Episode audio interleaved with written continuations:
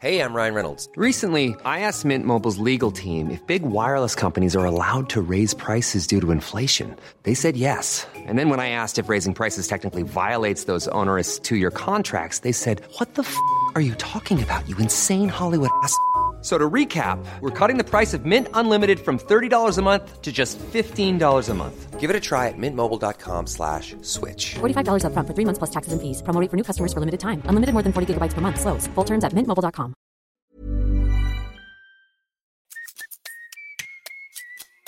Sur ce podcast, je te propose un truc. Tant que je suis dans tes oreilles, tu fais quelque chose de bien pour toi. Tu peux ranger ta chambre ou ton appart, et si t'es pas chez toi, tu peux te redresser. Ça va te faire du bien. Vas-y, redresse-toi. T'inquiète, c'est pas bizarre, personne ne sait que je te parle. Je m'appelle Elio, c'est moi ton hôte, et je te souhaite un excellent épisode. Salut tout le monde, bienvenue dans cet épisode de podcast du dimanche 12 juin. Nous sommes actuellement jeudi 9 juin, il est 16h. 06 et à 17h j'ai un coaching avec mon premier groupe de 12 gars trop chauds là avec lesquels on est en train de tester la version alpha de ce fameux programme que j'ai nommé le reboot Camp. Donc c'est un espèce de bootcamp pour hommes de un mois si tu veux où tu le suis depuis chez toi avec genre toute une restructuration de tes schémas de pensée. Donc c'est définition d'une nouvelle vision, euh, utilisation d'outils euh, pour l'organisation, installation de routines. On parle du corps, de l'esprit, des relations humaines, des meufs. On parle de plein de trucs comme ça si tu veux et c'est genre juste méga stylé. Je suis en train de suivre ça de tester l'alpha, donc c'est ce qui vient juste avant une bêta, avec ces 12 mecs que j'ai choisis.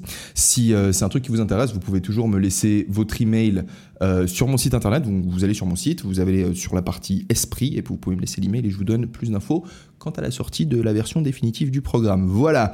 Donc je suis refait, c'est une semaine très très intense, très chargée en émotions. Et aujourd'hui, ben, j'ai, je me sentais un peu plus en forme que hier, parce qu'hier j'étais vraiment éclaté. Je te jure, c'est très très intense en fait, coaching tous les jours, tu vois, pendant une heure et demie avec chaque groupe. Et euh, mais comme aujourd'hui j'avais de l'énergie, je me suis dit vas-y, je vais le enregistrer cet épisode de podcast sur le fameux livre dont je vous ai déjà parlé plusieurs fois qui s'appelle Food of the Gods, donc la nourriture des dieux.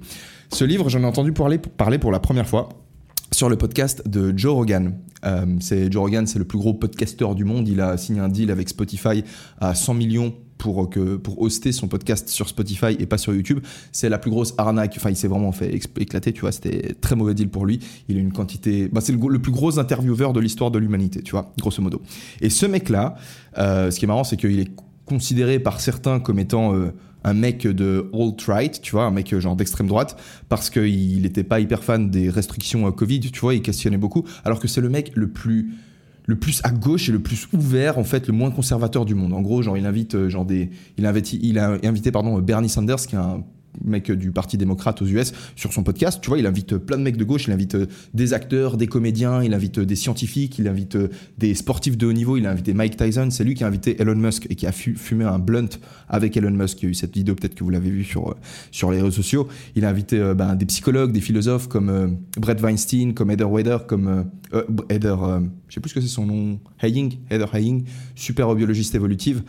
Euh, super professeur de biologie évolutive. Il a invité Jordan Peterson à plusieurs reprises. Je crois que Jordan Peterson, c'est le mec qui s'est le plus fait inviter sur le podcast. Et bref, de manière régulière, Joe Rogan, enfin de manière régulière de temps en temps, euh, Joe Rogan fait référence à ce livre et moi à force d'entendre parler de ce livre je me suis dit en fait ça a l'air quand même assez tripé il faut que j'essaye de le lire donc Food of the Gods c'est un livre qui a été écrit par un mec qui s'appelle Terence McKenna, donc je vais revenir un petit peu sur l'histoire de ce mec-là, qui est Terence McKenna, euh, dans lequel donc est développée une théorie, une fameuse théorie, la théorie du, euh, du singe défoncé. En fait, c'est une théorie qui, selon laquelle la raison pour laquelle nous, êtres humains, possédons un niveau de conscience qui nous distingue du reste des animaux, ce serait parce que pendant une longue période, 3 millions d'années environ, et même plus en réalité, mais en tout cas 3 millions d'années, euh, bah, il y a des chimpanzés, en fait, euh, ou alors l'ancêtre commun qu'on a avec les chimpanzés, qui ont mangé, si tu veux, des champignons contenant de la psilocybine. Donc, ça peut paraître un peu fou, tu vois, et c'est pas du tout une blague, c'est une théorie qui est développée de manière très très sérieuse dans ce livre-là. Enfin, une théorie, une hypothèse, c'est plutôt comme ça qu'on devrait l'appeler. Et donc aujourd'hui, on va un peu discuter de ça, on va un peu parler de ce livre euh, qui, peut-être je devrais le préciser, ne parle pas que de cette hypothèse, c'est un livre qui parle euh, de la relation que les plantes forment avec notre culture, c'est un livre qui parle de la très ancienne euh, tradition chamanique qui existe depuis des dizaines et des dizaines de milliers d'années jusqu'à aujourd'hui. Qu'est-ce que c'est un chaman? Quel est le rôle du chaman? Qui parle de différents rituels euh, où on va essayer d'étendre la conscience des individus ou d'aller chercher des états de conscience différents euh, dans différentes cultures. C'est un livre qui parle beaucoup de, ben, de différentes drogues comme l'alcool, le café, la cocaïne, le- l'héroïne, le, LSD, enfin beaucoup de drogues psychédéliques. Donc les psychédéliques, c'est toute cette catégorie de drogues. Il me semble que tu as du coup la DMT, la psilocybine, le LSD et la mescaline. En fait, c'est les quatre grosses catégories de, psychédéliques. Et donc c'est un livre en fait qui parle de comment est-ce que genre les plantes, euh, en fait on a bouffé juste des plantes psychoactives, donc des psychédéliques ou alors d'autres plantes psychoactives comme le café ou, ou euh, j'en sais rien, genre le pavot, tu vois, genre l'opium, c'est ça vient l'opium et du coup l'héroïne, la, morphine, tous ces trucs, c'est c'est des dérivés de d'une plante qui s'appelle le pavot. Bref, on va parler de tout ça aujourd'hui et euh, c'est parti. J'espère que c'est un sujet qui va vous plaire. Moi, c'est un livre qui m'a la lecture du livre, j'ai trouvé très très compliqué. Honnêtement, j'ai l'habitude de lire en anglais, mais pour le coup, euh, c'était ah, j'ai mis du temps. J'ai vraiment mis du temps. J'ai sauté certains chapitres parce que des fois, je, voyais le chapitre et puis je me suis dit, euh, en vrai, c'est pas vraiment ce qui m'intéresse. Moi, j'avais surtout envie de me concentrer sur cette théorie, cette hypothèse que McKenna, que McKenna émettait. Mais donc, je vais pas vous faire un résumé complet du livre. Je vous le recommande seulement si vous êtes chaud en anglais. C'est pas un livre que, que, je donnerais dans n'importe quel moment. Autrement, vous allez juste, ça va vous dégoûter. Vous allez lire trois pages, ça va vous prendre un an. Et, euh, et puis voilà. En plus, il y a beaucoup de notions de, chimie, beaucoup de notions de botanisme. Donc c'est très, euh, d'un point de vue technique, c'est très compliqué. Et du point de vue de la forme, euh, c'est, bah, c'est écrit. Disons que c'est pas, c'est pas du Dostoïevski, tu vois. C'est pas en mode euh, tu t'ouvres le truc et puis euh, ça se lit juste absolument tout seul, comme si chaque mot était à la bonne place. Si tu veux, c'est parfois c'est un peu euh, comme si le mec il était défoncé comme il l'avait écrit. Bref, bref, bref.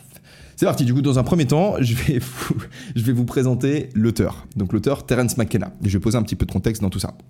Euh, vous êtes au courant que les États-Unis se sont engagés à un moment donné dans la guerre du Vietnam et du coup que justement pendant qu'ils se sont engagés dans la guerre du Vietnam, bah, c'était toutes les monnaies du monde entier étaient indexées sur le dollar, ce qui fait que pour financer la guerre, ils ont imprimé une tonne de dollars, ce qui fait que toutes les monnaies du monde en réalité n'avaient plus de valeur et ensuite quand il y a des pays qui ont voulu du coup, c'est ce que j'explique dans ma vidéo sur euh, pourquoi j'achète du Bitcoin. Ensuite quand tous les pays ont voulu aller rendre le- les dollars qu'ils avaient pour récupérer l'or qu'ils avaient déposé dans les banques américaines, bah, les US au bout d'un moment ils ont dit en fait euh, les gars on n'a plus d'or en fait pour couvrir ces réserves de dollars parce que on a imprimé plus de dollars que l'or qu'on avait. Ça c'est Nixon qui a, fait l'annonce qui a dit le dollar n'est plus convertible en or et du coup ça a juste mis un énorme bordel dans le système financier et c'est depuis ce jour-là en fait que toutes les banques centrales du monde en fait elles peuvent juste euh, en freestyle imprimer un peu comme elles veulent avec des petits accords entre eux et c'est pour ça que ta monnaie elle a de l'inflation et c'est pour ça que si tu gardes de l'argent sur ton compte en banque, bah, en réalité c'est comme si tu accumulais de l'eau dans un seau troué parce que constamment ton argent perd de la valeur. Et c'est pour ça qu'on est obligé d'investir dans de l'immobilier, dans des actions ou alors dans du bitcoin étant donné que le, point fort du bitcoin c'est que sa réserve est strictement limitée et que donc personne peut décider de créer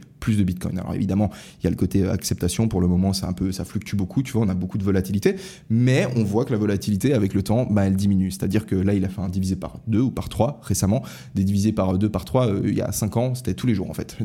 Il y a, 5 ans c'était des divisés par 10 euh, par 20 en fait qu'on se prenait des fois 40 Euh, la, la monnaie se stabilise de plus en plus et l'acceptation bah, elle arrive de plus en plus aussi. Bref tout ça pour dire euh, petite parenthèse petite parenthèse bitcoin. Dans tous les cas pendant cette guerre au Vietnam il y a un mouvement de contestation qui est né aux États-Unis. C'était en fait euh, des mecs qui ou des mecs, des mecs, des meufs, des civils américains qui ont trouvé un peu débile qu'on balance des frappes de napalm sur des petits Vietnamiens et qu'on euh, les brûle, tu vois, et qu'on envoie de, l'agent orange sur les forêts. Je sais pas si vous connaissez une boîte qui s'appelle Monsanto. Monsanto, c'est une boîte qui euh, produit des pesticides, des semences OGM. Donc aujourd'hui, il, bah, c'est le gros problème, si tu veux, qu'il y a eu dans plusieurs pays d'Amérique du Sud, parce que Monsanto s'est énormément étendu en Amérique du Sud. C'est le fait qu'ils allaient voir des paysans, ils leur disaient Regarde, euh, j'ai des nouvelles graines de maïs euh, et elles sont résistantes aux maladies, tu as juste à les semer si tu veux. Et ensuite, ben, tu, mets notre euh, désherbant, tu mets notre engrais.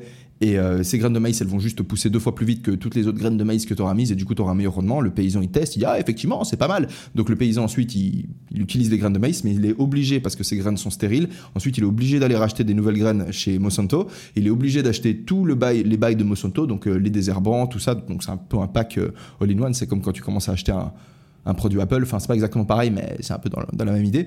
Et ensuite, quand le paysan, le jour où il a envie de d'arrêter d'utiliser du Monsanto parce qu'il se rend compte en fait que les OGM on n'en sait rien. En fait ça nous fait peut-être des cancers ou des trucs comme ça. Bah il peut pas. Parce que tout son champ il a été contaminé par euh, par euh, bah, par les produits Monsanto. Et du coup quand tu essaies de planter une graine qui est autre qu'une graine Monsanto bah ça pousse pas en fait. Et du coup le paysan il est dans la merde. Et pire encore ses voisins parce que bah, les, les, les, les parcelles de terrain sur lesquelles tu vas faire pousser des plantes bah, elles sont pas, euh, tu vois, il n'y a pas des, délimitations souterraines en fait. Quand tu mets du désherbant ou quand tu mets des engrais, euh, ils arrivent dans les sols et puis ils communiquent avec les voisins. Donc son voisin qui est en train de faire pousser son petit maïs bio ou son maïs normal, tu vois, avec des désherbants normaux, bah il se, il se prend du désherbant euh, Monsanto et tout d'un coup il n'y a plus rien qui pousse et lui il se retrouve aussi obligé d'acheter du Monsanto. Donc c'est une boîte qui a explosé euh, grâce à euh, ce petit mécanisme.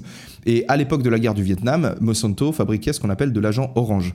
L'agent orange, c'est le principe actif du napalm. Donc c'est un hyper puissant qui, euh, si tu craques une allumette, en fait, ça, ça, ça part en flamme. En fait, donc tu avais des avions qui passaient au-dessus des, des, euh, bah, des jungles, si tu veux, ou des villages qui étaient, euh, qui étaient à moitié dans la jungle. Tu vois, le Vietnam, il y a beaucoup de végétation. Et ils balançaient tout cet agent orange. Et ensuite, tu avais juste à balancer en fait une petite, bah, c'était un mécanisme. Tu vois, l'avion il passe, il balance tout le désherbant, et à la fin il met une petite étincelle et il y a tout qui s'enflamme. Vous avez ceux qui ont joué à Call of Duty Black Ops, vous connaissez les frappes de napalm. Donc en fait, tu fais absolument tout cramer. Donc les frappes de napalm, c'est soit tu fais brûler le, ton agent orange, soit tu laisses juste l'agent orange en fait. Et vu que c'est un désherbant hyper puissant, ben très rapidement, toutes les feuilles des arbres, toute la végétation en fait meurt. Donc tu butes absolument tout et euh, tu provoques en fait littéralement des sur le long terme, les malformations physiques les plus violentes qu'on a pu constater depuis le début de l'histoire de l'humanité. C'est-à-dire que toutes les populations qui vivent encore aujourd'hui dans ces zones où il y a eu des frappes de napalm, ou, pardon, où on a tiré, où les Américains ont balancé de l'agent orange, euh, cultivent des sols qui sont contaminés par ce, par ce désherbant. Et c'est des. Allez voir sur internet, euh, tapez genre euh, agent orange malformation. C'est les malformations les plus hardcore que vous allez voir de la Terre, vous allez voir des gens avec des yeux qui sont euh, genre dans leurs pieds, tu vois. Et euh, le plus terrible dans tout ça, c'est que c'est des gens qui vont très bien dans leur tête. Donc ils se rendent compte qu'ils partent un peu en couille. Bref, tout ça pour dire, enfin, je, je m'étais un peu renseigné là-dessus parce que, enfin, je m'étais même carrément renseigné là-dessus parce que c'était mon travail de bosser pour une association, une, une ONG, un organisme non gouvernemental qui s'appelait Green Cross. C'était la Croix Verte. Leur but, c'était de, de venir en aide aux populations qui qui grandissaient, qui vivaient dans ces milieux contaminés et du coup de mettre en place tous des systèmes pour, euh, bah, pour faire des opérations auprès de ces populations quand c'était possible et, euh, et ainsi de suite. Je sais plus exactement ce qu'ils faisaient, mais voilà, la Croix Verte, Green Cross. Donc, euh, bah, pendant qu'on balançait des frappes de napalm sur les Vietnamiens, il y a des gens aux États-Unis, ils étaient là, mais les gars, pourquoi on fait ça en fait? C'est débile.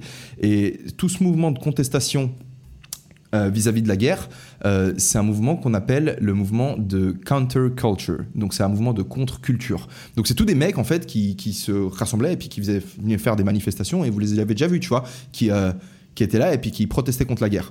Et dans ce mouvement, il y a deux drogues qui circulaient énormément. La première, c'est la weed. Ben, c'est pas très étonnant, tu vois, on est dans les années... Putain, on est dans les années quoi? On est dans les années... Ouh, j'ai pas envie de dire de bêtises. Est-ce qu'on est dans les années 60, la guerre au Vietnam, ou je me, je me trompe? Je crois qu'on est. Ou dans les années 70, peut-être Je suis les années 70. Euh, Bref, peut-être qu'on reviendra un peu là-dessus. Euh, on est dans les années où, en gros, ben, ça fumait, euh, ça, ça bédavait bien. Et une autre drogue qui circule beaucoup, c'est le LSD. Alors, le LSD, pour ceux qui en auraient jamais entendu parler, c'est un liquide inodore, donc qui ne sent rien, incolore, que, qui, enfin, transparent, qui est qui a un potentiel en fait hallucinogène très puissant. Donc pendant un trip au LSD, en fait, tu vas avoir une modification de ta perception plus une modification de tes schémas de pensée. Tu vas commencer à réfléchir d'une manière différente. Et alors pour la petite histoire, vous, vous êtes peut-être certains d'entre vous sont peut-être au courant. Je sais pas si vous entendez beaucoup les travaux, j'espère que non. C'est euh, très intense mon quartier. Euh, le LSD, ça a été découvert par un, par un chimiste suisse qui s'appelle Albert Hoffman, qui euh, du coup a découvert ce truc un peu par hasard et puis qui un jour a décidé d'en tester. Alors euh, il y a deux versions, il y a la version en mode euh, il en a pris sans faire exprès et puis l'autre version c'est il l'a carrément testé et moi à mon avis je me dis qu'il l'a carrément testé. Donc il a pris une ce qu'il pensait être une dose minuscule de LSD mais en réalité c'est une énorme dose parce qu'en fait un trip de LSD c'est 100 microgrammes. Donc c'est vraiment pas beaucoup. Pour te dire du coup un gramme de LSD c'est 10 000 doses. Donc le mec a pris vraiment je sais pas combien il a pris mais il a dû prendre du sais pas, imagine rien qu'il ait pris euh, 10 microgrammes, ce qui est rien du tout.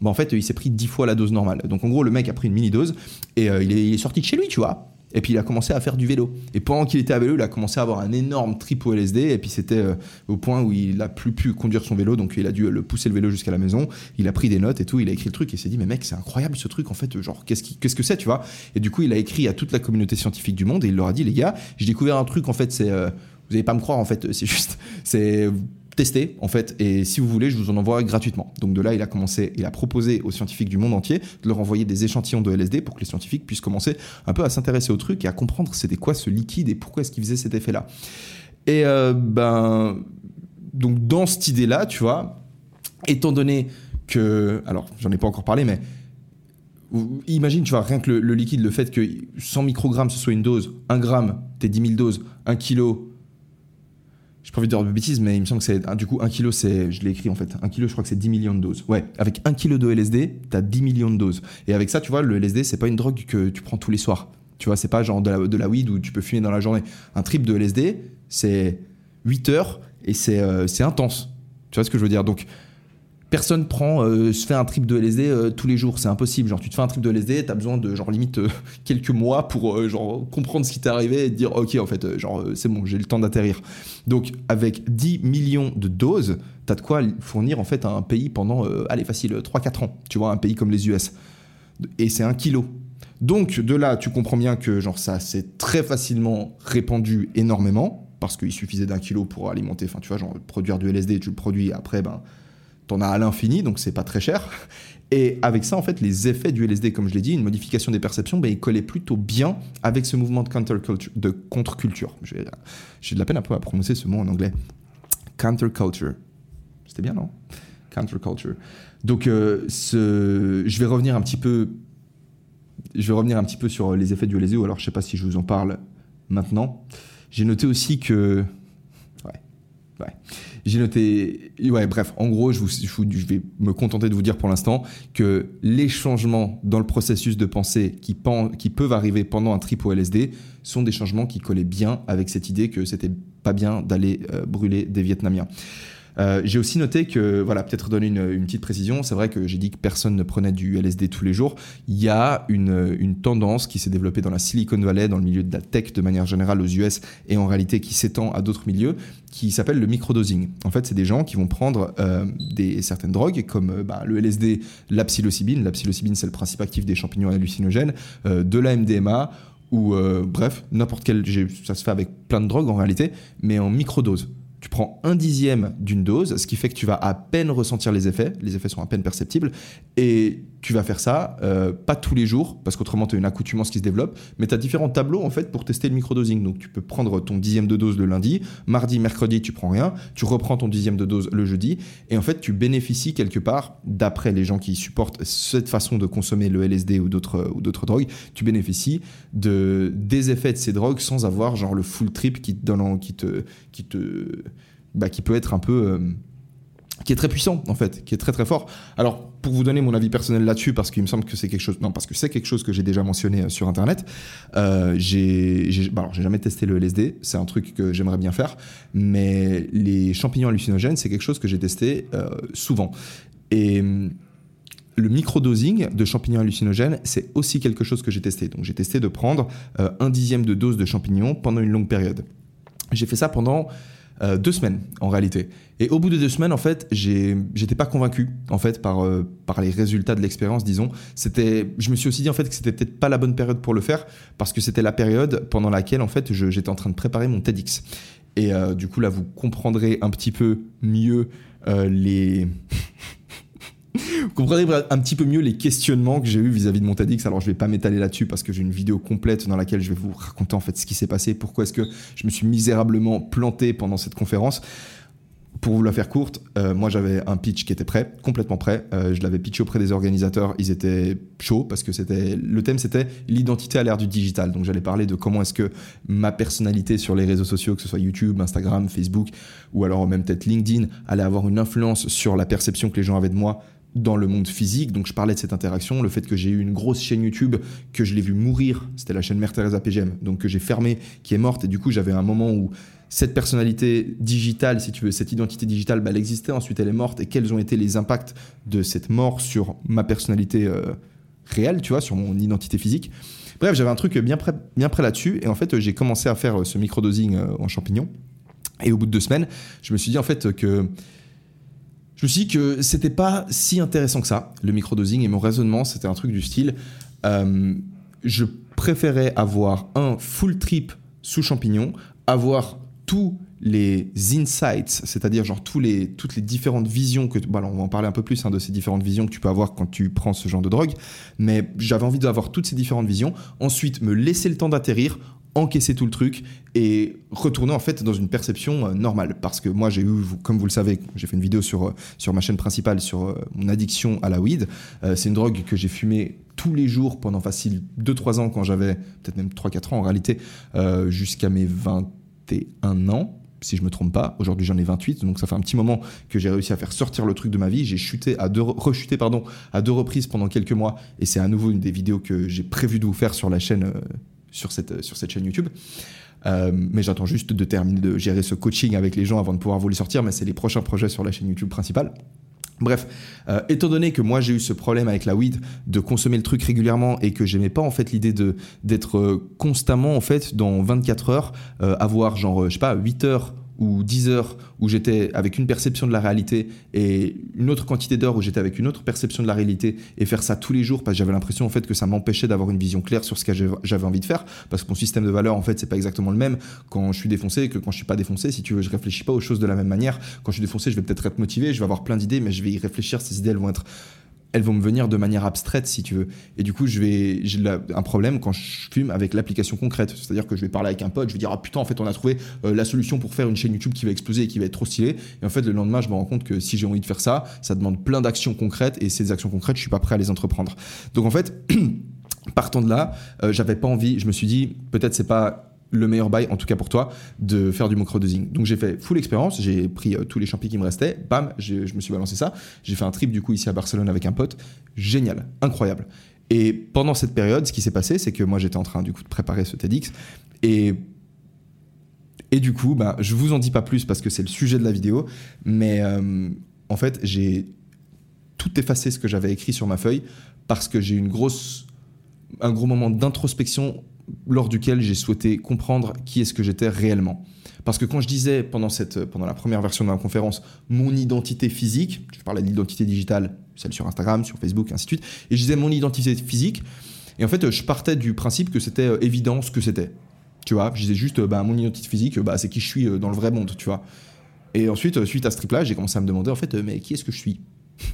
Et euh, pas qui est-ce que je suis, genre je suis Elio, pas qui est-ce que je suis, genre je suis, euh, je, suis un, je suis un mec qui fait des vidéos sur YouTube, un podcast ou qui fait du coaching, pas qui est-ce que je suis, genre je suis le fils de mes parents ou euh, je suis suisse ou autre. Ça, c'est un peu des différentes facettes, des différentes casquettes que j'ai qui changent au cours de ma vie. Mais il y a un truc qui est constant au cours de tout le truc. Il y a une espèce d'esprit, une espèce d'âme qui ne change pas. C'est le même truc qui fait que, par exemple, bah, tes parents, ils sont peut-être très différents le moment où ils t'ont élevé, ou où t'es né, et aujourd'hui, parce que.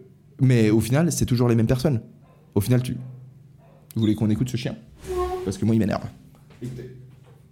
Non, en fait, je vais pas Je vais pas vous faire la blague, désolé. J'ai vraiment pas le time. Il est déjà 16h28 et euh, j'ai le groupe dans 30 minutes. Du coup, il faudrait que j'avance un petit peu. Bref, tout ce que je voulais dire, c'est que euh, j'ai cherché en fait à comprendre qui est-ce que j'étais réellement parce que j'ai eu des j'ai eu des visions, j'ai eu des enfin des visions. J'ai eu des visions, j'ai eu une perception différente sur la vie et j'ai senti que je commençais à toucher un truc, si tu veux, et je sentais que j'arrivais à commencer à capter en fait euh, un truc de très profond par rapport à, nous, si tu veux. Et euh, ça peut paraître très tripé, et genre les gens qui ont jamais eu d'expérience avec des psychédéliques, euh, vous avez l'impression que bah, c'est juste du délire en fait, c'est juste une hallucination et c'est un truc qui est pas réel. Mais à partir du moment où tu as eu cette expérience, tu comprends que ne dire, dire que ce truc-là n'est pas réel, c'est le truc le plus absurde du monde. Parce que tu prends ce truc, si toi, je te donne maintenant des champignons, tu vas l'avoir cette perception. Tu vas voir les choses de cette manière. Et n'importe quelle personne qui prend des champignons va voir les choses de cette manière. Et c'est comme si, c'est comme si, et vu que tu l'expériences, vu que tu l'expérimentes, pardon, vu que tu le vis, la chose est réelle. En dehors de toute conscience, le monde n'existe pas. Je sais plus le nom du physicien exactement qui disait ça, mais c'est hyper intéressant. S'il n'y a pas de conscience pour expérimenter la réalité, est-ce que la réalité existe? Du coup, ce physicien partait du principe que la conscience, c'est un élément constitutif de la réalité. Tu as besoin d'une conscience pour que le réel, pour que, pour que les, choses existent. à partir du moment où tu as une conscience, il n'y a pas de conscience objective. La conscience, c'est toujours quelque chose de subjectif. Toi, tu es conscient, tu en train de m'écouter parler, c'est subjectif, c'est comme ça que tu m'écoutes parler. Maintenant, si tu prends un truc et que tu m'écoutes parler, mais ta conscience, en fait, elle est différente. Est-ce qu'elle est réelle ou est-ce qu'elle... Alors ok, c'est une conscience qui découle d'une consommation d'une plante, mais est-ce que pour autant, est-ce que ça veut dire que c'est faux? Est-ce que ça veut dire que c'est pas réel? Bah là, la question, elle est, tu vois, elle commence à être un petit peu, euh, un petit peu tendue. Alors évidemment, dès, quand tu as des hallucinations visuelles, bah tu touches le truc il y a une, comment une dissociation entre le monde physique et ce que tu vas voir. Et encore, ça, je ne suis pas complètement certain, parce que les plus grosses hallucinations que j'ai pu personnellement avoir sous champignon, c'était... Euh, en fait, c'était des, c'est surtout des, beaucoup des patterns visuels, mais je voyais pas apparaître des choses qui n'existaient pas. Je voyais pas euh, genre un, singe devant moi et puis euh, tu fais comme ça et puis tu passes à travers le singe. C'est pas ça ce qui se passe. Ce qui se passe, c'est que t'as des, j'ai vu des changements de couleurs, si tu veux, des espèces d'énormes, des, c'est magnifique. Bref, bref, bref, je vais pas m'attarder là-dessus. Mais, euh, mais dans l'idée, ce que j'étais en train de dire, c'est que le microdosing, tout ça pour dire, putain, digression, tout ça pour dire que le microdosing, c'est pas un truc qui euh, m'a fait kiffer. Et euh, enfin, un truc simplement où je me suis dit que c'était pas top pour moi. Bref, on a ce mouvement de counterculture. Les gens fument de la weed, les gens prennent du LSD et ces mêmes personnes c'est un peu les hippies du coup qui sortent dans la rue et qui disent vas-y on arrête de balancer des frappes de napalm au Vietnam euh, et, à cette époque-là, tu as un professeur de psychologie qui est devenu hyper célèbre et qui est devenu une des icônes de ce mouvement, qui s'appelle Timothy Leary. Timothy Leary, qui, euh, qui, a, qui, a été, qui est rendu célèbre en fait par un slogan. Ce slogan, c'était, euh, je vais le relire, c'est Turn on, tune in et drop out. Et ça veut dire vas-y, mets-toi en phase et décroche.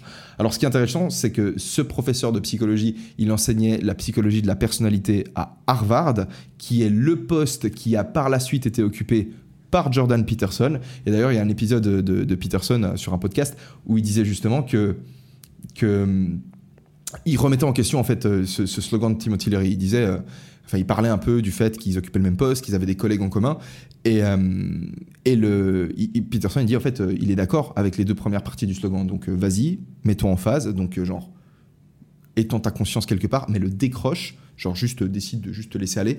Là, bah, le psychologue canadien, il disait non, là, je suis pas d'accord avec ça. Ce serait plutôt un truc du style, vas-y, mets-toi en phase et grandis, responsabilise-toi. Et mec, j'ai trouvé ça tellement puissant quand il a dit ça. Genre, au moment où il dit ça dans le podcast, il fait, il dit un truc du style, il fait, il dit, turn on, ok, tune in, definitely. Drop out, no. Genre, tu veux dire non. Et puis il explique que pour lui, la dernière étape, c'est de devenir une meilleure personne, c'est de grandir, de se responsabiliser de devenir quelqu'un de bien. Bref, du coup, j'ai trouvé ça très très stylé. Euh, bref, Timothy Leary, euh, ben, c'était du coup ce mec, cette icône du mouvement de counterculture, un personnage ultra charismatique qui avait lui-même son père spirituel. Et son père spirituel, c'était Terence McKenna. Alors Terence McKenna, c'est un ethnobotaniste, donc un mec qui étudie comment euh, la relation qu'une certaine culture entretient avec des plantes va modifier cette culture. Et c'est le mec qui a écrit du coup le livre dont je, je parle pas du coup depuis 30 euh, minutes. ça fait combien de temps? Depuis 30 minutes, euh, qui s'appelle Food of the Gods. Et du coup, je vais vous parler de trois aspects principaux de ce livre, comme je vous l'ai dit. Tout d'abord, comment les plantes transforment notre culture. Ensuite, vous parlez de l'hypothèse de McKenna. Et ensuite, vous parlez de l'ayahuasca avant de conclure. Euh, donc, je me suis perdu dans mes notes. Mother's Day is around the corner. Find the perfect gift for the mom in your life with a stunning piece of jewelry from Blue Nile. From timeless pearls to dazzling gemstones, Blue Nile has something she'll adore. Need it fast? Most items can ship overnight. Plus, enjoy guaranteed free shipping and returns. Don't miss our special Mother's Day deals. Save big on the season's most beautiful trends. For a limited time, get up to 50% off by going to Bluenile.com. That's Bluenile.com. Donc euh, voilà, dans Food of the Gods, comme je vous disais en début de podcast, euh, c'est une hypothèse qui est développée et selon cette hypothèse du coup, ce serait la consommation de plantes psychoactives et plus particulièrement de champignons contenant de la psilocybine qui aurait euh, qui nous amène, qui, aurait amené en fait les, des singes en fait à avoir le niveau de conscience dont on bénéficie aujourd'hui. comme j'ai dit, on parle souvent de théorie de McKenna. Moi, pour moi, c'est plus une hypothèse parce que c'est au final, qu'est-ce qu'on en sait Tu vois? Euh, J'ai certains points sur lesquels je me dis, euh, ok, voilà, c'est une hypothèse. D'après moi, c'est plutôt une hypothèse. Mais, comme je l'ai noté, j'ai trouvé la citation assez cool. Aristote, le fameux Aristote, disait que c'est la caractéristique d'un esprit évolué que d'étudier, de s'intéresser à une idée sans pour autant l'accepter. Et c'est ce que je vous propose de faire aujourd'hui, c'est de s'intéresser à ce truc et de se dire ah putain, c'est vrai, c'est intéressant, ça pourrait être, ça pourrait être cool. Donc on n'a pas d'a priori, tu vois, on n'est pas là, ouais, on va absolument faire passer ce truc, tu vois, parce que vous avez vu, moi j'ai fait une vidéo dans laquelle je vous expliquais que la weed c'était un truc qui me correspondait pas, qui m'allait pas bien quand je le consommais tous les jours. Mais est-ce que c'est parce que j'allais pas bien que je me mettais à fumer de la weed tous les jours ou est-ce que c'est parce que je commençais à fumer de la weed tous les jours au final que j'avais que j'allais pas bien? Je suis pas certain de ma réponse. Je vais pas vous la donner maintenant parce que ça ferait, ça sera encore ouvrir une nouvelle porte.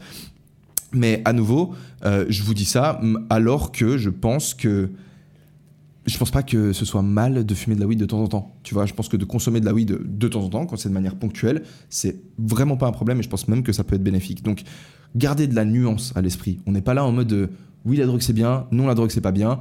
Euh, tu bois tous les jours du café, tu bois de l'alcool, euh, c'est des drogues. Genre, je suis désolé, il y a genre, enfin, je suis même, je suis pas désolé en fait. Genre, si t'as un QI qui est supérieur à 120, tu comprends qu'il y a aucune différence entre de l'alcool et euh, de la coke. Genre, littéralement, aucune. C'est les deux des substances psychoactives qui vont avoir un effet sur ton système nerveux. Il y en a un, c'est un dépresseur et un autre, c'est un stimulant. Donc, un qui va ralentir l'activité de ton système nerveux, l'autre qui va accélérer l'activité de ton système nerveux. Mais entre la coke et le café, t'as deux stimulants qui vont euh, booster tes circuits dopaminergiques. Tu regardes les gens quand ils sont genre au Starbucks, à l'aéroport et tout, en train d'attendre que le Starbucks ouvre pour pouvoir se prendre du café, ils sont comme ça, tu vois. Genre, quand t'as pas ton café le matin, t'es comme ça. D'ailleurs, je vais faire une vidéo un peu sur euh, mon arrêt du café parce que c'est. En fait, le café, c'est la seule drogue sur laquelle j'exerce aucun contrôle. C'est, je me suis dit ça, je me suis dit c'est marrant. Euh, je contrôle ma consommation de drogue à 100% sur tous les, les, drogues, mais le café, en fait, c'est la seule drogue où je me dis rationnellement en fait que je devrais arrêter de la consommer parce que avant de boire du café, ben j'étais tout le temps de l'énergie le matin. Et maintenant, j'ai pas d'énergie le matin, mais il faut que je boive du café pour me retrouver au niveau d'énergie normal. Et donc, je me suis dit, mais c'est débile de prendre une drogue comme ça parce qu'au bout d'un moment, je me retrouve au stade où j'ai développé de la tolérance au produit et du coup, je suis obligé de le prendre juste pour être normal. Alors que je pourrais ne pas en prendre, donc être normal tout le temps. Mais quand j'ai besoin d'un extra boost parce que j'ai un projet important sur lequel je bosse, bah là, je prends du café et du coup, bah, je bénéficie des effets positifs du café. Alors que maintenant, bah, je dois boire 2-3 tasses si je veux vraiment avoir l'extra boost. Parce que je me limite quand même à une tasse de café. Bref, bref. Et pourtant, j'arrive pas. Pourtant, j'arrive pas à arrêter. Alors, j'arrive beaucoup mieux depuis que je m'en place à un tracker d'habitude. Et c'est un des plans qu'on est en train de voir ensemble avec tous les mecs que je suis en coaching. Mais euh, voilà, donc on va commencer par euh, parler de la relation euh, que les plantes forment avec notre culture. Alors une chose, est-ce que je vais vraiment avoir le temps de parler de tout ça? Je vais, vous savez quoi? On va faire un truc les gars je vais, ça va être très improfessionnel de ma part, mais je vais envoyer un message sur le groupe de tous ces gros beaux gosses avec qui on est en train de faire ces lives. Je vais leur dire, je vais leur demander si on peut commencer le live à 17h15 pour que j'ai un peu plus de temps pour vous parler avec vous. À 17h20. Je vais leur envoyer ça maintenant. Yo les gars, petite question, je suis en train d'enregistrer un épisode de podcast, donc en fait euh, ça veut dire que je suis là maintenant en direct avec euh, les mecs de YouTube qui sont en train de nous écouter. Est-ce que vous seriez OK qu'on commence le live exceptionnellement à 17h20, histoire que je puisse approfondir un petit peu le sujet? Euh, Je leur ai parlé de vous, ils savent qui vous êtes et tout, donc dites-moi si c'est good pour vous. Et puis voilà, c'est tout. Donc prévenez-moi si c'est bon. Merci beaucoup donc je vais enlever le mode lune pour être sûr d'avoir leur réponse. Et si un mec qui me dit qu'il peut pas à 17h20, ben euh, du coup, euh, c'est très improfessionnel ce que je viens de faire, mais c'est à la fois très professionnel par rapport à vous. Je sais pas, en fait, je suis euh, tourmenté. Genre, je suis, comment on dit, comment dit, je suis, j'allais dire, je suis déchiré, mais c'est pas du tout le mot. Je suis tiraillé, tiraillé.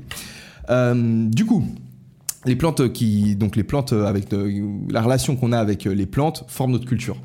En réalité, on a réarrangé, donc c'est ce que l'auteur, euh, ce que l'auteur explique. Il nous explique qu'on a réarrangé des empires complets pour pouvoir se, se procurer euh, certaines plantes. Donc on pense aux routes du café, du cacao, euh, à tout ce qu'on a fait pour Enfin, tu vois, genre, tu, tu, prends, genre, tu prends des millions d'esclaves dans un continent et tu les envoies dans l'autre et tu tout le 90% du, le 90% pardon, du commerce international, il est, il est basé autour, je sais pas, de la consommation de sucre, tu vois. En fait, on fait tout ça pour une plante, tu vois. Pareil avec le café, pareil avec le cacao, pareil avec des tas de plantes. Le coton aussi, c'était un énorme truc.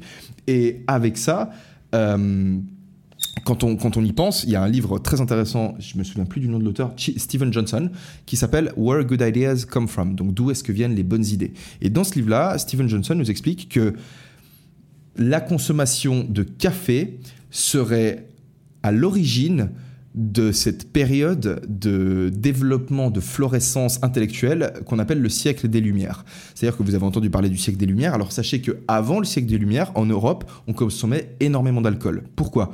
Parce que dans l'eau, il y avait des bactéries. Donc boire de l'alcool, c'était la solution. euh, c'était la solution safe, en fait. Et ça posait pas de problème parce qu'on travaillait tous dans les champs. Tu vois, on était tous là, on avait des travaux manuels, on faisait des trucs un peu débiles comme ça. Donc, euh, on buvait de l'alcool, on était bourré, on avait les pauses bières et tout, on buvait nos bières. Et c'était OK, tu vois, on pouvait se permettre d'avoir ça. Mais quand le café a fait son apparition à travers les coffee house, donc tout d'abord, ça a été en Angleterre que ces coffee house se sont démocratisés, ensuite, c'est arrivé en France. Eh ben, on a des gens. L'avantage du café, du coup, c'est que tu fais bouillir l'eau pour le café. Donc, il n'y a pas de bactéries non plus dans le café. C'est aussi safe de boire du café que de boire de l'alcool. En tout cas, plus safe que de boire de l'eau. Donc, tu as toute une population qui s'est mise, au lieu de consommer une boisson qui rend impulsif, qui, te, qui, te, qui diminue tes degrés de d'anxiété et qui du coup te fait agir comme un con quelque part sur plein de points, quand tu bois de l'alcool, tu deviens pas con. C'est juste que tu accordes moins d'importance aux conséquences de tes actes, mais tu sais toujours qu'ils existent parce que tes niveaux d'anxiété ils baissent. Tu ressens moins d'émotions négatives. Tu ressens moins d'émotions négatives. Mais du coup, quand tu as toute une population qui passe de consommer ça à une autre boisson qui, elle, euh, stimule le système nerveux, permet de se concentrer, de penser avec plus de clarté, et juste, ben, quand tu bois du café, t'es genre, t'es comme ça, tu vois. Qu'est-ce qui se passe? Bah, t'as genre les gens, ils, t'as pas le même niveau de discussion autour de la table, tu vois. Genre, tu prends des gens, tu leur donnes du café, tu les fais parler, ils vont, ils risquent de te parler de trucs un peu plus intéressants, un peu plus intelligents, disons, un peu plus constructifs que si tu leur files de la bière. Ok? Donc, dans son livre D'où viennent les bonnes idées, Stephen Johnson nous explique en fait l'Europe des Lumières, donc tous ces grands philosophes, tous ces grands, toutes ces grandes nouvelles idées, cette explosion en fait en termes de, en termes de différents concepts est née parce que on a commencé à boire du café. Donc de là, tu captes assez vite que toutes ces plantes psychoactives qu'on consomme, elles ont un impact énorme sur la façon dont notre société occidentale s'est développée. Et en réalité, c'est le cas avec toutes les sociétés de la planète. Genre, les plantes qui sont consommées, elles retournent de A à Z une société. Et en fait, on serait comme des poissons qui voient pas l'eau dans laquelle ils sont en train de baigner. En fait, cette relation qu'on a avec les plantes, elle est tellement forte qu'on s'en rend même plus compte, en fait. Imaginez un monde où il n'y a pas de café. Imaginez un monde où il n'y a pas d'alcool. Imaginez toutes les décisions, toutes les opérations, tout ce qui s'est passé dans le passé qui a eu lieu parce qu'il y avait du café ou parce qu'il y a eu de l'alcool. Ou parce qu'il y a eu du sucre, tu vois, genre McDonald's, Coca, tout ça, ça n'existe pas s'il n'y a pas de sucre. Bref, les plantes et, nous, c'est une grande histoire d'amour. Et du coup, quand on se demande depuis quand existe cette relation, réalité, euh, depuis toujours. Enfin, depuis toujours, non, faux.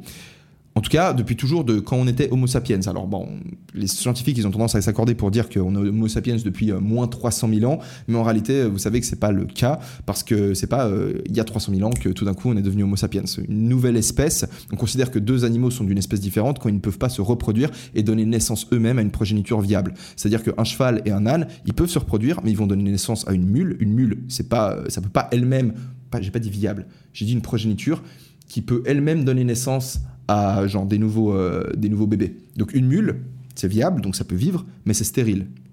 Donc c'est pour ça qu'on dit que l'âne et le cheval ne sont pas deux espèces différentes. Et pour que l'âne et le cheval deviennent des espèces différentes, bah à la base ils avaient un ancêtre commun l'âne et le cheval. Mais comment ça s'est passé? Comment est-ce qu'à un moment donné, tu te retrouves avec des ânes et des chevaux? Bah simplement, tu prends une population d'ânes. Je vais venir peut-être avec les humains. C'est peut-être non, avec les ânes ça marche aussi. Tu prends une population, tu prends l'ancêtre commun qu'ils avaient. Et ben à un moment donné, euh, ces espèces de, je sais pas ce que c'est l'ancêtre commun des ânes et des chevaux. On va appeler ça les euh, les chânes.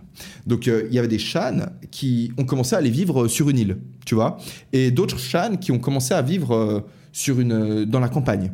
Eh ben, les chânes qui sont partis vivre sur l'île, peut-être que tu vois, ils ont, sont juste allés euh, sur un endroit et puis ils ont kiffé. Et après, le niveau de l'eau a monté, donc ils se sont retrouvés bloqués sur l'île.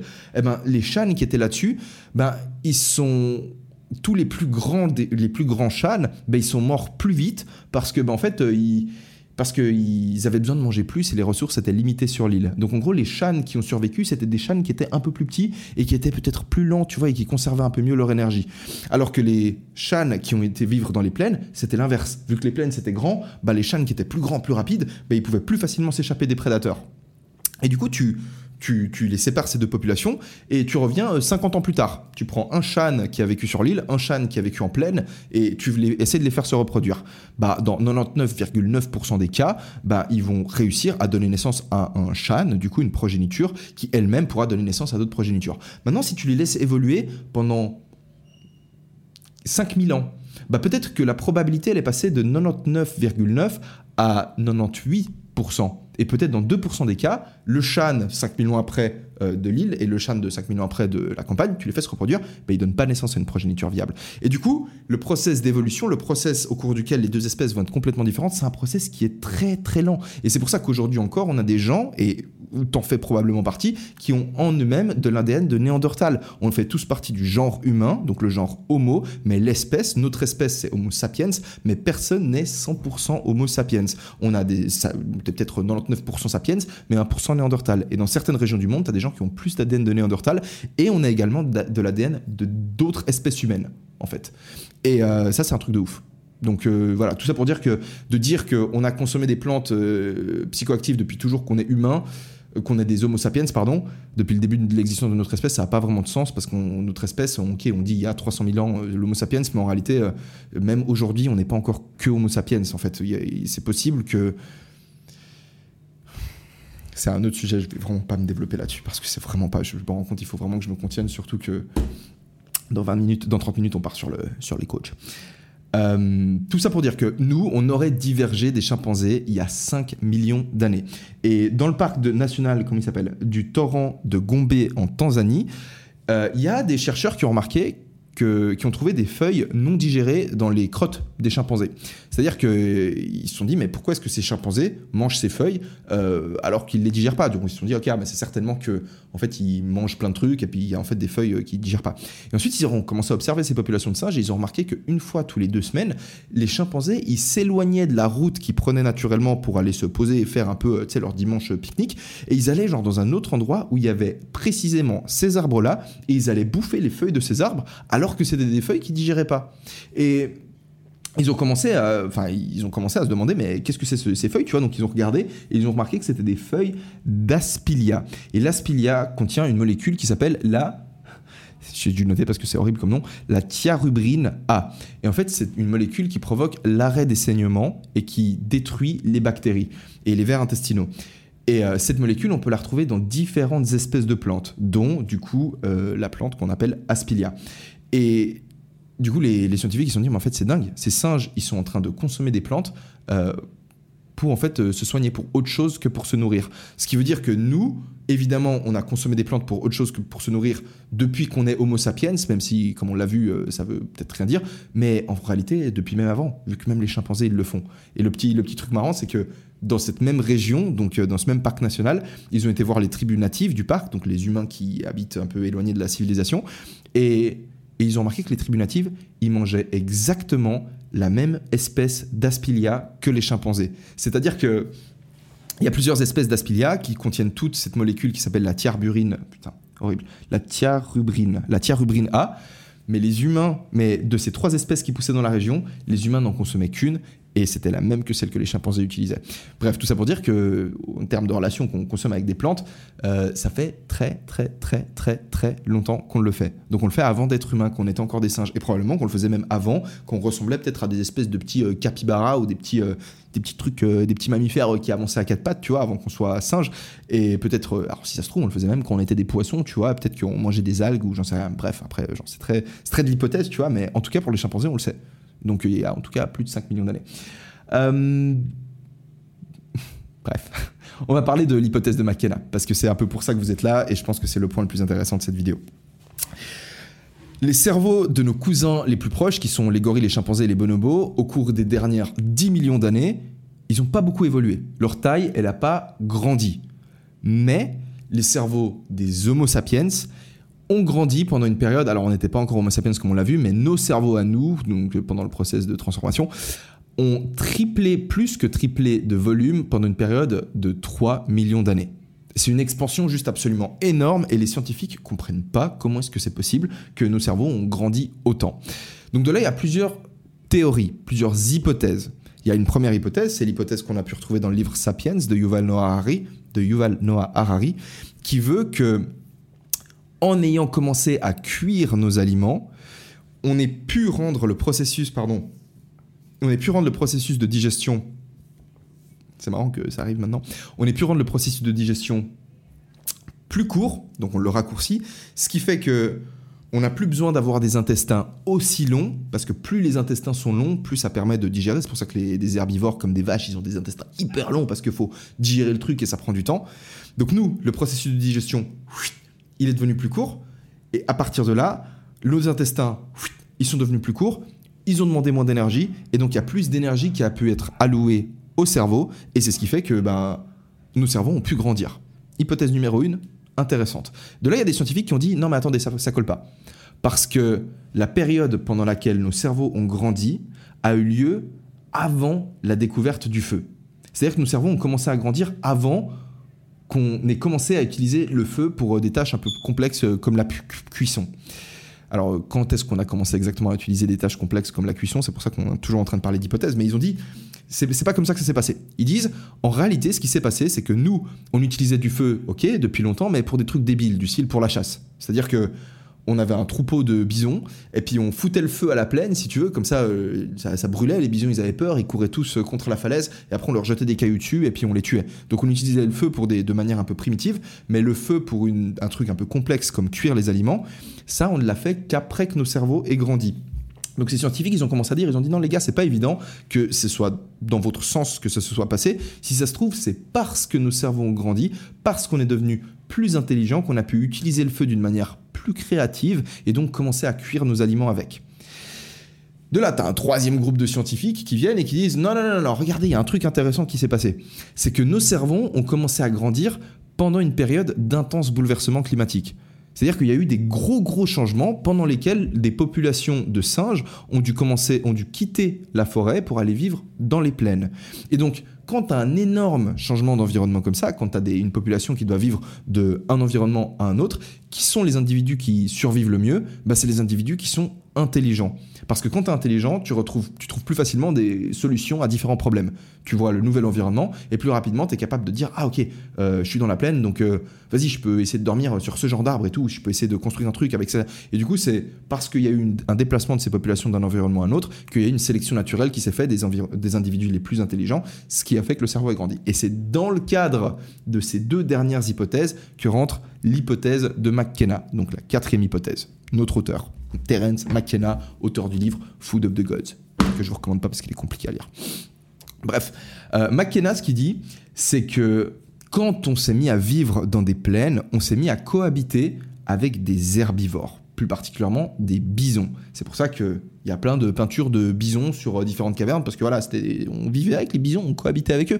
Et par extension, on s'est mis à cohabiter avec une autre espèce. Et cette espèce, c'est le psilocybe cubensis. Alors le psilocybe cubensis, c'est un petit champignon comestible qui a goût de champignon, qui contient de la psilocybine et de la psilocybe, mais particulièrement de la psilocybine. En fait, euh, c'est deux molécules qui ont le même effet, mais on parle régulièrement plus de psilocybine que de psilocybe. Ce psilocybe cubensis, euh, il contient de la psilocybine. Et est-ce que et pourquoi en fait euh, par extension on a commencé à vivre avec euh, ce psilocybe cubensis Parce qu'en fait c'est un champignon qui est coprophage. C'est un champignon qui mange du caca. Donc il pousse dans les bousses de bison. Est-ce que nos ancêtres ont mangé ces champignons? Alors ça c'est un fait. Hein. On a vécu, on a cohabité avec cette espèce de champignon. Est-ce que nos ancêtres ont mangé ces champignons? Bah oui. On est omnivore, les champignons sont comestibles on est curieux, on a vu, euh, tu vois, genre c'est pas en mode t'as le choix entre manger des champignons qui poussent sur le caca ou aller te choper un, grec ou une pizza ou aller dans un resto ou aller au supermarché. On avait la dalle, frère. Tu marches, tu d'attraper un troupeau de bisons, les bisons ils s'échappent ou alors juste tu vois juste euh, des crottes de bisons par terre, il y a des champignons, tu essaies de les bouffer en fait. Donc euh, je sais pas si ah, ils sont en train de m'entendre parler tout seul, je crois je prends trop les choses personnellement, mec, c'est un truc de ouf. Ça se trouve, ils sont juste en train de rigoler. tu devrais te mettre à appliquer tes petits principes de développement personnel à toi-même, Elio. Euh, on aurait du coup, voilà, très certainement commencé à consommer ces champignons. Qu'est-ce qui se passe quand un hominidé, donc un espèce de nos ancêtres, il mange ces champignons? Alors, à petite dose, il va avoir une augmentation de son acuité visuelle. C'est-à-dire qu'on a des études d'un mec qui s'appelle Roland Fischer qui montre que sous psilocybine, les sujets remarquent plus rapidement les changements qui arrivent au niveau, au niveau d'une image. C'est-à-dire que tu as, une image qui très lentement se transforme. Sous psilocybine, tu vas plus rapidement détecter le changement. Pour ceux qui n'ont jamais pris de champignons, dites-vous que la, face, la vision que tu as sous psilocybine, c'est comme si tu prenais une photo, t'augmentais la netteté, t'augmentais le contraste, t'augmentais la saturation et t'augmentais le, le sharp. Je sais pas comment on dit ça, le, je sais pas comment on appelle ça en, français. C'est peut-être la netteté en réalité. Mais tu as une image qui, qui, est plus nette, si tu veux. Et tu as aussi l'impression d'avoir un champ visuel qui est un peu plus grand. Et du coup, le fait, les populations de singes qui ont mangé ces champignons et qui continuent à les manger, bah, ont bénéficié d'un avantage évolutif sur les autres populations ou sur les autres espèces parce que bah, elles pouvaient détecter plus facilement les prédateurs et détecter plus facilement les proies ou les fruits ou ce genre de trucs. À moyenne dose, la psilocybine augmente l'énergie et l'envie de ken. Donc pour l'énergie, je pourrais te dire ok, quoique même si euh, alors moi j'ai plutôt mangé des truffes plutôt que des champignons, c'est le même principe actif dedans. Peut-être que les champignons se digèrent mieux que les truffes, mais quand je mange les truffes, c'est pas rare que j'ai un léger pendant la première demi-heure, un petit léger euh, mal de ventre si tu veux. Mais au final, c'est vrai que tu te sens vivant, si tu veux. Et pour ce qui est de l'envie de Ken, j'ai jamais, euh, jamais, jamais fait l'amour sous champignon. Pourtant, la plupart des drogues que je prends, bah, je, trouve l'état cool, tu vois. C'est des, trucs chimiques qui, te, qui t'arrivent dans la tête. Genre, quand t'es bourré, t'es dans un état différent. Et du coup, je me dis, bah, en fait, ça peut être marrant d'essayer de, coucher avec une meuf euh, quand je suis dans cet état-là. Donc, la plupart des drogues me donnent envie de, de faire du sexe, mais les champignons, pas du tout. Et c'est aussi le cas d'autres personnes que je connais. Par contre, il y a d'autres personnes que je connais qui disent que non, eux, ça leur donne envie de, faire l'amour. Et t'as, des, un mec, par exemple, qui m'a dit que lui, quand il couchait euh, sous champignon, il avait l'impression de faire l'amour avec l'univers. Et t'as une pote à moi qui m'a dit que elle avait pas envie de faire l'amour sous champignon. Par contre, quand elle commençait à faire l'amour, c'était juste une expérience, genre juste complètement dingue. Donc, de là, toujours d'après l'hypothèse de McKenna, c'est, là, ça c'est un point où moi je suis pas forcément d'accord, mais après voilà, ça dépend des gens. Euh, parce que je me dis, un singe, tu vois, il, il va pas tester de faire l'amour pour voir comment ça fait alors qu'il en a pas envie, tu vois. Enfin bref, ou alors peut-être il baisait juste parce que c'est des singes, tu vois, et puis euh, ils peuvent juste, tu vois, ils sont un peu à poil et c'est facile de baiser quand un singe, j'en sais rien. Bref, ça c'est un point où, sur lequel j'étais un peu moins un peu moins en accord avec l'auteur. Mais du coup, les champignons à moyenne dose confèrent un avantage évolutif aux espèces qui le consomment parce qu'elles leur permettent de plus se reproduire. Et à haute dose, euh, la psilocybine va. en fait, ça c'est très difficile, à, très difficile à expliquer. À haute dose, la psilocybine, elle induit une intense sensation d'unité. Tu te sens connecté avec tout, donc avec tout le monde et avec tous les, tout ce qui t'entoure. En fait, tu as l'impression d'être connecté au monde. Tu comprends que tu comprends. Tu te vois comme faisant partie d'un tout. Et à partir de là, les populations qui auraient consommé ces champignons du coup à haute dose, alors c'est pas, euh, il y a des populations à haute dose, des populations à moyenne dose, des populations à petite dose. C'est juste, eh ben, le singe il ramasse ses champignons. S'il prend une petite dose, ben, il a plus d'acuité visuelle. S'il prend, évidemment, hein, c'est c'est pas petite dose ça, c'est un peu un mélange de trois, des trois trucs, tu vois, mais c'est comme ça généralement que, que se vit le trip. Mais le singe ou les singes, le petit groupe de singes, tu vois, ils sont quatre, ils sont là, c'est des potes, et puis ils mangent des champignons parce qu'ils ont la dalle, tu vois, et puis ces champignons sont comestibles, ils sont bons, donc ils bouffent ces trucs, et ils, se tapent une haute dose, un trip à haute dose de psilocybine. En fait, euh, ils vont juste avoir le sentiment de faire un gros sentiment d'unité.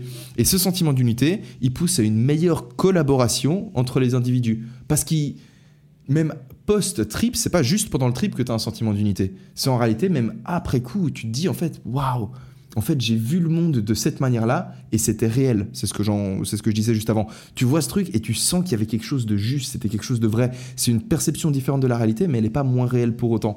Donc tu te dis en fait, les gens autour de moi, c'est mes frères.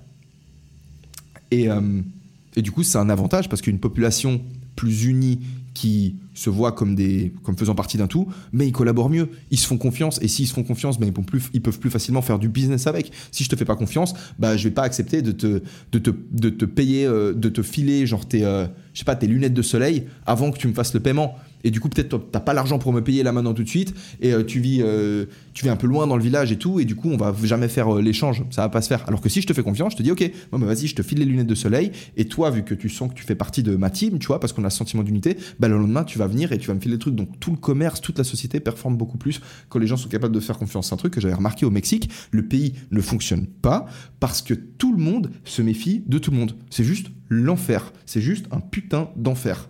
C'est juste, enfin bref, pour, pour les gens qui sont là-bas, c'est. Et c'est vrai que tu te dis, ça n'a rien à voir en fait le niveau de ressources naturelles. Tu, regardes les pays d'Amérique du Sud, un pays comme la Colombie, comme le Venezuela, c'est des pays qui sont riches, ils sont richissimes. Ils ont des ressources naturelles en termes de pétrole qui sont mais juste. euh, c'est les plus grosses, je crois, le Venezuela, c'est une des plus grosses réserves de pétrole du monde, mais pourtant, c'est les pays les plus, un des pays les plus pauvres du monde. Pourquoi? Parce qu'il y a la corruption, parce que les gens se trahissent les uns les autres. Du coup, euh, voilà, c'est un petit élément euh, à méditer. Il est 59, je vais essayer d'avancer un petit peu plus vite. Euh, comme je disais, alors j'ai parlé un peu des peintures murales qui représentaient des bisons. Mais pour soutenir cette hypothèse, il y a beaucoup, vous pouvez aller chercher sur internet, alors c'est des peintures qui sont, c'est des illustrations qu'on peut retrouver dans le livre. Il y a beaucoup de peintures où, bah là par exemple, vous en avez une. Il y a beaucoup de peintures dans des grottes ou à différents endroits où on voit euh, des où on dessine des champignons. Où on voit des gens alors ouais alors sur cette peinture du coup ce qu'on voit du coup je vais la décrire peut-être pour les gens qui, euh, qui écoutent la version audio. Sur cette peinture ce qu'on voit c'est un homme champignon en fait. C'est un mec qui a plein de petits champignons qui lui poussent euh, partout autour. Bah, bah, juste là, sur la deuxième peinture, alors euh, va faire, falloir peut-être mettre sur pause et essayer de, de voir parce que c'est vrai que c'est en petit, mais vous pouvez trouver ces images sur internet on voit en réalité des, euh, des gens qui sont en train de courir en tenant des champignons et avec des champignons qui volent un peu autour d'eux et ces gens ils sont contents, ils ont des sourires sur leur tête. Et en réalité on a plein d'exemples de, de dessins, de peintures rupestres où, euh, où on a des, des, champignons sur ces trucs. Bref, c'est un petit truc qui soutient l'hypothèse. Et de manière plus récente, parce que c'est des peintures qui datent de- d'extrêmement longtemps, on a le mythe d'Adam et Ève qui est intéressant à ce niveau-là. Alors, ça c'est un point que j'ai trouvé très intéressant dans le livre. Vous savez que la Bible, c'est le livre le plus lu de l'histoire de l'humanité. C'est le livre qui est chaque année le plus vendu et c'est le livre le plus, voilà, c'est le plus gros livre. Et le tout, tout au début de la livre, tout est début de la livre, du livre. Du coup, j'ai pensé à la livre Sterling et quand j'ai dit du livre, j'ai vraiment eu l'impression que c'était très faux parce que j'ai dit du, j'ai dit livre, mais j'ai pensé à livre Sterling et je dis mais c'est la livre et tout au début du livre, euh, c'est l'histoire d'Adam et Ève. Et l'histoire d'Adam et Ève, qu'est-ce qu'elle dit? Bah en fait, euh, alors peut-être que je vais suivre un petit peu mes notes histoire de pas trop me disperser. disperser. Euh, ce mythe d'Adam et Ève, selon Carl Jung, c'est un mythe. Alors Carl Jung, c'est un psychanalyste suisse qui a développé l'idée de l'inconscient collectif, qui est une idée mais brillantissime. L'inconscient collectif. Si vous voulez apprendre des trucs dessus, je vais même faire une vidéo sur l'inconscient collectif. Épisode de podcast sur l'inconscient collectif, ça va venir. C'est le truc le plus exploseur de cerveau du monde. C'est trop stylé. C'est vraiment trop trop stylé. Et c'est juste logique. C'est juste du A plus B. C'est un développement de la théorie du subconscient de Freud et qui euh, de Freud. De Freud ou de Nietzsche? C'est Freud le subconscient. Bref, développement de l'idée du subconscient, c'est Freud, il me semble. Euh, mec, je vais, je vais te chercher, j'ai pas envie de dire euh, euh, subconscient Freud. Freud, et si je mets N, ouais, c'est Freud. C'est Freud. J'ai mis F, ça m'a mis Freud. Si j'ai mis N, ça m'a pas mis Nietzsche. Ça m'a mis rien du tout. Euh, bref, l'inconscient collectif, c'est juste, euh, c'est le subconscient euh, encore plus stylé, mec. trop stylé. Bref, selon Carl Jung, cette histoire d'Adam et Ève, elle a traversé les âges parce qu'elle parle à une partie très très très profonde de nous qui ressent qu'il y a quelque chose de juste. Et c'est pour ça que les gens continuent à se répéter l'histoire. C'est parce que quelque part, elle a quelque chose de juste. On peut en revenir à la notion d'archétype, on peut en revenir à cette espèce de schéma qu'on retrouve dans toutes les histoires au final, dans le Roi Lion, dans Aladdin, dans Harry Potter, dans tous ces trucs. C'est un truc que vous allez comprendre un jour si vous décidez de suivre le, cours Maps of Meaning de Jordan Peterson, où vous comprenez pourquoi est-ce que certains mythes et certaines histoires traversent les âges et pourquoi est-ce qu'un film fonctionne et un film ne fonctionne pas? C'est en fait la notion d'archétype qui est intéressante là-dedans. Pourquoi est-ce que quand j'ai fait ma vidéo sur la weed, euh, il y a plein de gens qui ont eu l'impression de se reconnaître dans le truc? Parce que l'histoire, je l'ai racontée d'une manière archétypale. C'est exactement ça. Euh, Bref, dans le mythe d'Adam et Ève, euh, l'homme du coup originel et la femme originelle, bah, ils vont manger le fruit d'un arbre et le fruit de cet arbre va leur accorder la conscience. En fait, c'est le serpent qui essaie de convaincre la femme de, de goûter au fruit. Et bah, alors du coup là, je vais vous citer euh, mot pour mot le passage qui est écrit dans la Bible. Euh, donc le serpent lui dit euh, vas-y vas-y mange mange ce fruit et tout c'est trop stylé. Et puis Ève elle dit donc elle, lui répond je cite Dieu sait que le jour où ah non non non non non non c'est le serpent Ève elle dit non Dieu il nous a interdit de manger le fruit et du coup le serpent il leur dit Dieu sait que le jour où vous en mangerez vos yeux s'ouvriront et vous serez comme des dieux qui connaissaient qui connaissent le bien et le mal. Donc mot pour mot, euh, c'est ça. Bref, tout ça pour dire que la première histoire du livre le plus lu de toute l'histoire de l'humanité, c'est euh, et des premiers donc humains qui sont sur Terre. euh, elle raconte en fait que les premiers humains qui sont sur Terre sont devenus conscients en mangeant une plante psychoactive. D'après l'auteur, si aujourd'hui la tradition euh, psychédélique s'est perdue, c'est parce que ben, les sociétés, c'est parce que la violence c'est une très bonne solution sur le court terme. Et quand tu as des sociétés qui sont très unies parce que ben elles font tous ces rites euh, religieux et tout, qui sont connectés aux arbres et puis qui, tu sais, les mecs euh, dans l'Amazonie ou autres qui font l'ayahuasca, donc je vais vous parler de l'ayahuasca juste après. Quand tu rencontres des Espagnols en fait qui viennent avec euh, leurs flingues, les, les Espagnols avec leurs flingues, ça marche très bien sur le court terme parce qu'une fois que je t'ai tué, ben euh, voilà, je t'ai tué, je t'ai tué, c'est fini. Donc la violence sur le court terme, si tu veux dominer et genre euh, continuer à, à, euh, comment dire, si tu veux te, te, te- reproduire, si tu veux, et transmettre tes gènes, bah, la violence, il se trouve que ça peut être bien. Moi, je peux, je peux t'arnaquer sur le court terme, ça fonctionne très bien. C'est juste que sur le long terme, ben, ça va moins fonctionner. Et lui, il explique que voilà que l'égoïste, ça c'est un truc que moi j'ai noté en réalité, euh, l'égoïste va probablement mettre à l'amende celui dont l'ego est dissous sur le plan matériel en tout cas, c'est-à-dire que à travers ces champignons, t'expérimentes une dissolution de l'ego, ce qui veut dire que tu ne te vois plus toi comme juste individu, tu te vois comme faisant partie d'un tout. Donc quand as ton ego qui est dissous, bah, c'est pas très très pratique, disons, pour euh, payer des factures, monter un business ou négocier euh, dans, une, dans, des affaires, tu vois. Parce que si tu vois que tu as l'impression de faire partie de l'univers, euh, tu vois le mec et tu dis, bah, en fait, vas-y, on fait 50-50, alors qu'en réalité, tu te fais exploser au, ni- au niveau du deal, tu vois. Donc, l'égoïste, sur le plan matériel, l'égoïste, il bat celui qui a un ego dissous. Mais, mais et j'aurais bien voulu revenir sur euh, tout ça euh, à la fin du podcast et je vais pas avoir le temps de le faire parce que, parce que là, je vais devoir y aller. Mais c'est un sujet qui m'intéresse beaucoup et je vais faire des vidéos sur ma chaîne YouTube principale pour développer un petit peu plus sur le sujet. Euh, donc je m'arrête juste là, je vous parle de l'ayahuasca et de la conclusion. Donc c'est une partie du livre que j'ai trouvé intéressante qui parlait du coup des breuvages ancestraux, notamment du coup de l'ayahuasca. L'ayahuasca c'est une boisson psychédélique très puissante avec une très grande tradition chamanique en Amérique latine. Donc pour préparer l'ayahuasca, concrètement, il faut deux plantes différentes. Ces deux plantes qui ne poussent même pas dans la même région. Si tu consommes ces plantes séparément, ça te fait rien. Quand tu mélanges ces plantes, t'en fais un breuvage, tu prends ce truc, t'es propulsé dans un trip très très violent de 5-10 heures. Et en fait, t'as... Bref, tu, vis juste une expérience spirituelle hyper intense. Donc les indigènes qui vivaient en Amérique du Sud, donc principalement au Pérou, en Équateur, dans cette région, donc la côte est euh. La côte ouest, pardon, la côte ouest d'Amérique latine, euh, ils, ils utilisaient du coup cette boisson, euh, et ils utilisent encore aujourd'hui cette boisson, comme un élixir, comme une espèce d'élixir pour débloquer des schémas de pensée limitantes, des traumatismes et relâcher les énergies négatives. Cette espèce de renouvellement, il est mental, mais il est aussi physique. D'ailleurs, dans certaines régions, on appelle cette boisson la purga, qui signifie la purge, parce qu'en fait, physiquement, tu vas également euh, vomir, tu vas également euh, déféquer, tu vas, faire, euh, tu vas lâcher des selles. En fait, tu as réellement un- une purge mentale et une purge psychologique. Donc le trip n'est pas nécessairement quelque chose d'agréable. Par contre, après coup, t'expérimentes le truc comme juste une espèce de, renaissance complète. Et c'est une tradition qui date depuis mais hyper longtemps. L'auteur pas mal, pas mal de la- l'ayahuasca dans ce livre-là. Je trouve intéressant. Lui, ce qu'il dit, c'est que sous ayahuasca, j'ai jamais testé, sous ayahuasca, t'as littéralement ton mental qui se déploie devant tes yeux. Donc en gros, tu peux t'as un recul tel sur toi que tu vois comme tu penses, et c'est ça qui rend l'expérience, si tu veux. euh, c'est un espèce d'énorme reboot mental où tu vois, tu te dis, mais en fait, euh, ok, je pense ce truc, mais je suis pas ma pensée. Tu te détaches quelque part de ta pensée et tu comprends que tu n'es pas ta pensée, que tu un truc beaucoup plus profond. Euh, donc, voilà, on arrive sur la fin. Petite conclusion. Je vais vous la lire histoire que ce soit un peu plus fluide parce que je l'ai écrite et puis euh, je la trouve assez cool. Terence McKenna pense que ces rites ancestraux, donc euh, l'ayahuasca et aussi d'autres rites, t'en as plein, j'ai pas parlé de la DMT, mais en réalité l'ayahuasca en fait c'est de la DMT. Sauf que la DMT c'est un des, des quatre gros, gros, un des quatre gros psychédéliques, une des quatre grosses catégories de psychédéliques euh, qui te file un trip de 10, 15, max 20 minutes et où en gros tu as juste l'impression d'être propulsé de ton corps, tu vas dans un autre endroit, tu parles à des dieux et ensuite tu reviens dans ton corps après 15 minutes et et t'es normal en fait. T'as pas de gueule de bois, t'es juste 100% normal. Et tous ceux qui prennent de la DMT, ils se retrouvent là-bas et ils vont parler avec ces dieux-là. Donc voilà, juste un truc de taré.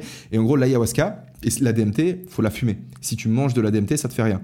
Par contre, si tu manges de la DMT et que tu prends une autre molécule avec, qui est la molécule qui se trouve dans la deuxième plante qu'on met pour construire l'ayahuasca, et eh ben en gros, la DMT ingérée fait un effet et, et le trip dure 5 à 10 heures plutôt que 10-15 minutes. Donc en gros, c'est un trip de DMT un peu modifié. Et, euh, et voilà, donc bref.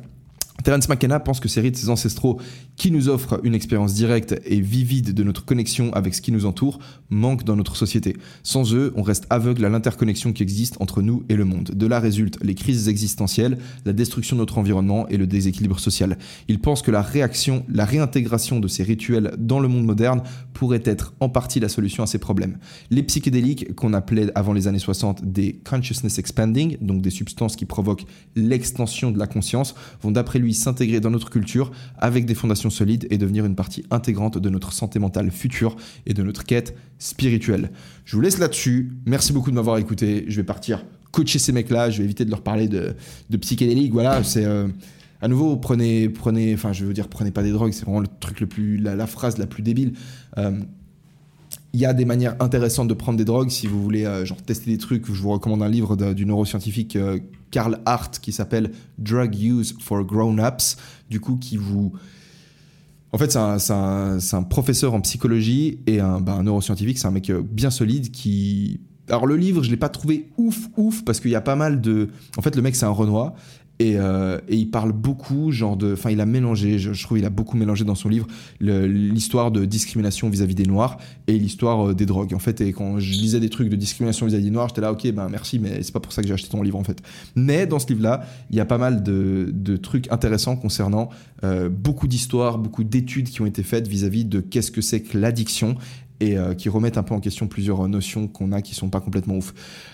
Euh, vis-à-vis de ça, des notions complètement fausses. Euh, d'ailleurs, euh, la théorie de l'addiction, voilà, genre les rats, la cocaïne, c'est juste, vous connaissez l'histoire de Rat Park, je sais pas, j'en ai pas parlé. Bref, j'ai pas le temps, on en reparlera un autre jour. Je vous souhaite une excellente journée. N'oubliez pas de me mettre un like sur la version YouTube, de vous abonner, de partager le truc sur les plateformes d'écoute et tout, de mettre des étoiles, des, tous les trucs comme ça. Je vous embrasse. Prenez, est-ce que ça fait toujours? Ouais, prenez vraiment soin de vous et on se retrouve une prochaine fois. Adios. Planning for your next trip? Elevate your travel style with Quince. Quince has all the jet setting essentials you'll want for your next getaway, like European linen, premium luggage options, buttery soft Italian leather bags, and so much more. And is all priced at 50 to 80% less than similar brands. Plus, Quince only works with factories that use safe and ethical manufacturing practices. Pack your bags with high-quality essentials you'll be wearing for vacations to come with Quince. Go to quince.com slash pack for free shipping and 365-day returns.